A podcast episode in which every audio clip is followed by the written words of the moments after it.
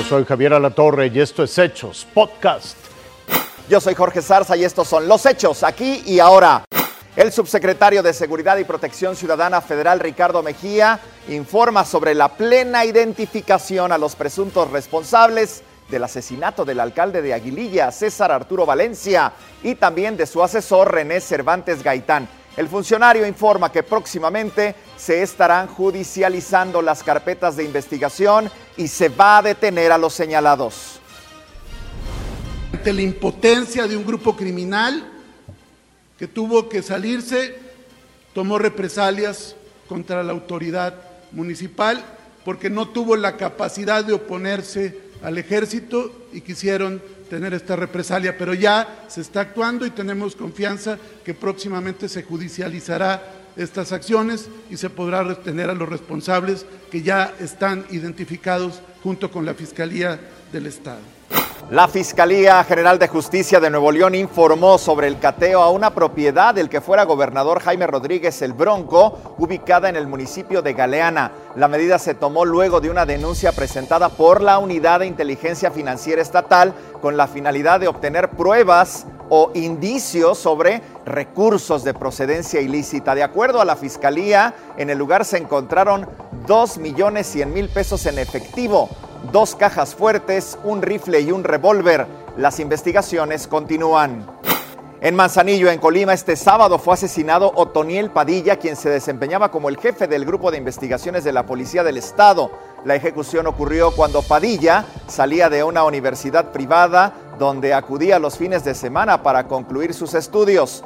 No se reportan detenidos. Ahí en Manzanillo, durante un recorrido de vigilancia, elementos de la Secretaría de la Marina aseguraron armamento en la localidad de Río Marabasco. Los hechos ocurrieron cuando los uniformados escucharon disparos que los llevaron a un inmueble donde encontraron tres armas largas, un arma adaptada con un lanzagranadas, había cargadores, había municiones.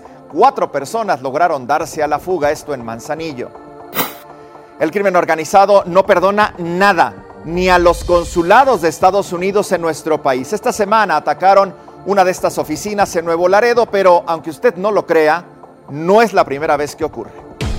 Estas son las huellas que dejaron los ataques a consulados de Estados Unidos en México, que se han perpetrado a tiros o con artefactos explosivos en los últimos años y que activaron los servicios de inteligencia de ambos países. El más reciente ocurrió el 14 de marzo pasado en el consulado de Estados Unidos en Nuevo Laredo, Tamaulipas.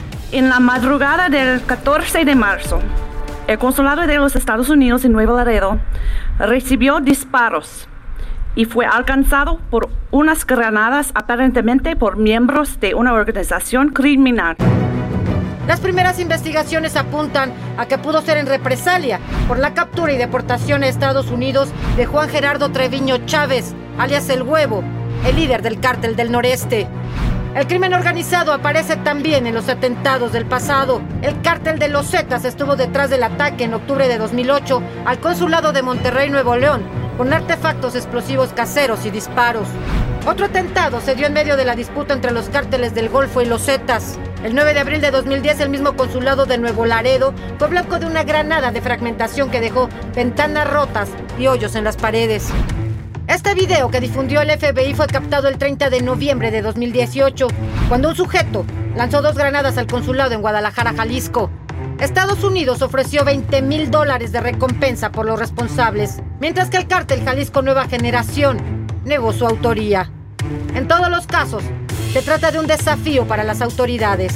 Ha llamado la atención eh, es cómo se agredió eh, físicamente el consulado de los Estados Unidos. Este tipo de acciones por parte de las organizaciones criminales como al que me estoy refiriendo, eh, implican un nivel de desafío muy importante para el Estado mexicano, desde luego para las autoridades locales, porque pues evidentemente esto le da una visibilidad y un protagonismo al agresor. En el último ataque de lunes al consulado en Nuevo Laredo, se trata de ubicar a los responsables. Estamos monitoreando día por día, estamos, tenemos una comunicación fluida, cercana con, con las autoridades mexicanas y, y, sobre el tema de la seguridad. Vamos a revisar no más de 30 días en adelante, pero día por día estamos monitoreando la situación. La consecuencia inmediata del último ataque es el cierre del consulado por tiempo indefinido. Silvia Otero, Fuerza Informativa Azteca. Este lunes 21 de marzo todo el país pasará a color verde en el semáforo epidemiológico nacional. El, el, último estado en color amarillo era Querétaro. La disposición va a estar vigente hasta el próximo 3 de abril. Todo el país estará en semáforo verde. De cualquier manera, hay que seguir con las medidas de sana distancia. Hasta aquí la noticia, lo invitamos a seguir pendiente de los hechos.